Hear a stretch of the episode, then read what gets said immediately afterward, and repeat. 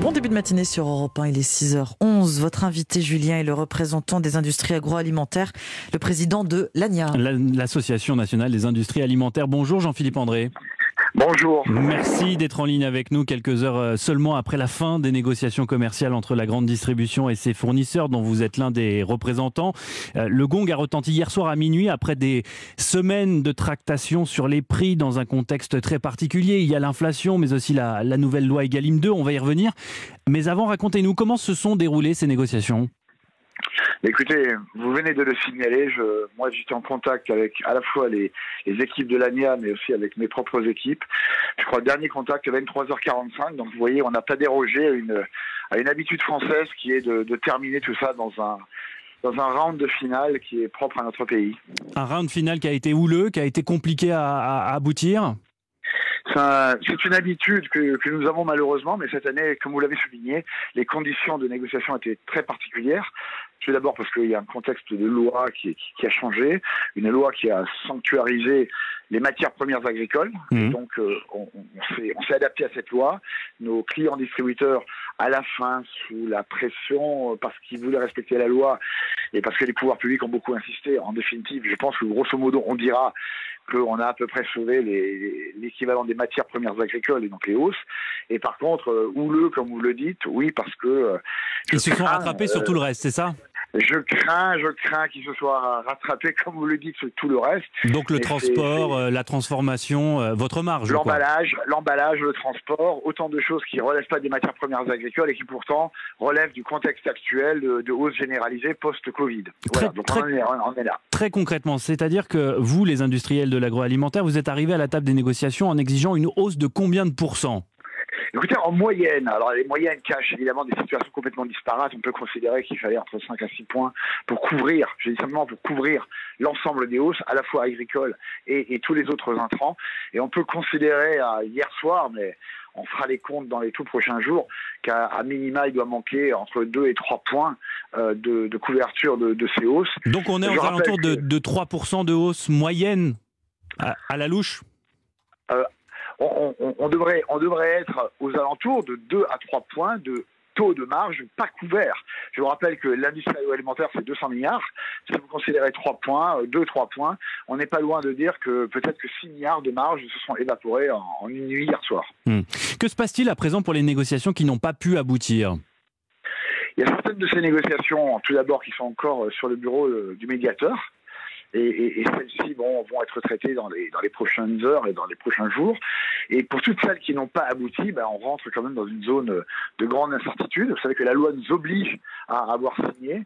Euh, ce qui est certain et ce qui a été vraiment affirmé notamment par par le ministère de, de l'Industrie, c'est que les tarifs à pratiquer euh, à compter d'aujourd'hui ne peuvent en aucun cas hmm. être ceux euh, du mois de février, tout simplement parce que on doit prendre en compte la réalité économique du moment.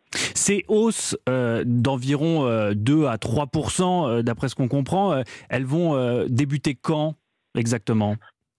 Elles vont, elles vont débuter à partir de, de maintenant, c'est-à-dire la, la, mise en œuvre progressive des, des, des tarifs, hmm. puisque à, compter d'aujourd'hui, nous, les industries agroalimentaires factureront les, les, les produits en intégrant les, les, nouvelles hausses. Donc ça devrait démarrer là dans les, dans les tout prochains jours. Ce que vous nous dites, euh, pour euh, résumer, Jean-Philippe André ce matin, c'est qu'une fois de plus, les enseignes de la grande distribution n'ont reculé devant rien pour tirer les prix vers le bas, malgré le contexte? Je, crois que on, est, on, est euh, la première industrie de France, on est au cœur d'une filière et on est aussi au cœur d'une bataille très très dure que se livrent les grands distributeurs entre eux. Quitte à avoir des pratiques euh, limites, euh, pour ne pas dire illégales?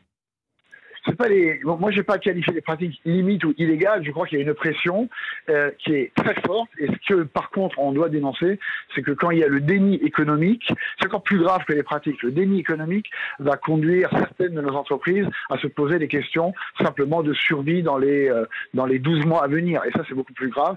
Et je dis le déni économique, c'est euh, ne pas affronter la réalité, alors qu'autour de nous, dans tous les autres pays autour de nous, on, est capable de régler ce genre de problème. Quelles sont les enseignes de la grande distribution qui n'ont pas joué le jeu? Quelles ont été les pires euh, autour de la table cette année? Moi, j'ai, moi, moi, j'ai pas, c'est pas, pas dans mon rôle de délivrer des, des, des, des, certificats de, bonne ou de mauvaise conduite. C'est ce que pourrait faire le ministère de l'Agriculture. Hein. C'est euh, le name and shame euh, en, anglais, voilà, qui veut dire pointer du doigt les, les, mauvais payants, les, mauvais joueurs, pardonnez-moi. C'est ce que compte faire Julien de, de Normandie a priori dans les, dans les jours qui viennent eh ben, euh, à, ce moment-là, le, ministre, il est dans son rôle. Moi, je ne suis pas dans ce rôle-là. Nous, on a besoin de clients. Nous, on est là pour développer nos, affaires. Et, ce qu'il faut regretter, c'est qu'une fois de plus, le compte n'y sera pas. Le compte n'y sera pas. Mais pour qui, pour qui, Jean-Philippe André? Pour vous, les industriels, mais aussi les agriculteurs, encore une fois? J'espère, j'espère que pour les agriculteurs, je, le dis, je le dis car nous avons soutenu ce projet. J'espère que en intégrant les hausses liées à la matière première agricole, j'espère que le compte y sera à peu près sur cette partie-là. Le compte n'y sera pour personne, ni pour les agriculteurs, et encore moins pour l'industrie agroalimentaire, puisqu'on ne prend pas en compte l'autre partie. Et je rappelle qu'il y a 15 000 entreprises qui sont concernées par euh, ce secteur en France, l'agroalimentaire, et que, je ne sais pas, 98% de ces entreprises sont des TPE PME. Hmm. Mettez-vous à la place, perdre deux points de marge sur, euh, sur des négociations comme ça, ça peut, ça peut équivaloir aux résultats entiers de, certaines de ces, de ces entreprises. Jean-Philippe André, est-ce que les négociations qui viennent donc de se conclure ne sont pas euh, d'ores et déjà caduques vu qu'elles n'ont pas pris en compte les hausses de prix euh, à venir liées euh, à la guerre en Ukraine? Je pense aux céréales et aux engrais notamment. Vous avez, vous avez parfaitement raison. Alors, euh, d'un autre côté, le, le, le, législateur, dans son infinie sagesse, a aussi prévu et a intégré des clauses de, de révision automatique. Euh, aux, aux, deux éléments que vous venez de signaler, ajoutons aussi simplement le prix de l'énergie, qui peut être, s'il n'est pas, n'est pas affronté euh, dans les, dans les, sur certaines modalités dans les prochains, prochaines semaines, un autre, un autre obstacle pour, euh, pour, les, pour les hausses de prix. Donc évidemment, il va falloir observer de très près l'évolution de ce nouveau contexte international sur, euh, sur l'évolution de, nos prix. Pour conclure, euh, comment expliquez-vous, et, vous l'avez esquissé à travers cette interview, comment expliquez-vous qu'il n'y a qu'en France qu'on assiste à, à de telles négociations, à une telle guerre des prix? Écoutez, je, je, pense que c'est très culturel parce qu'il ne faut pas s'étonner aujourd'hui, on fait semblant de penser que c'est la première fois qu'on négocie jusqu'à minuit. Non, euh, je pense que sur les 20 dernières années, euh, moi j'ai assisté à ça euh, très régulièrement. Hmm. Je pense qu'il y a une, plus grande solidarité dans les autres pays. Troisièmement, les pays négocient plus dans l'intérêt d'une filière. Et peut-être qu'à la fin, la, la, la concurrence qu'on a sur notre marché français entre la distribution est encore plus forte que dans d'autres pays. Donc, euh, Donc la, nouvelle loi Egalim 2 euh, ne remplit pas sa lettre de mission? La, la, lettre, la, la, loi Egalim 2 est dans l'esprit et sur le fond, je pense, à, à, à cocher, à vraiment cocher la partie euh, matière première agricole, à cocher les préoccupations ou certaines des préoccupations hmm. euh, du monde agricole.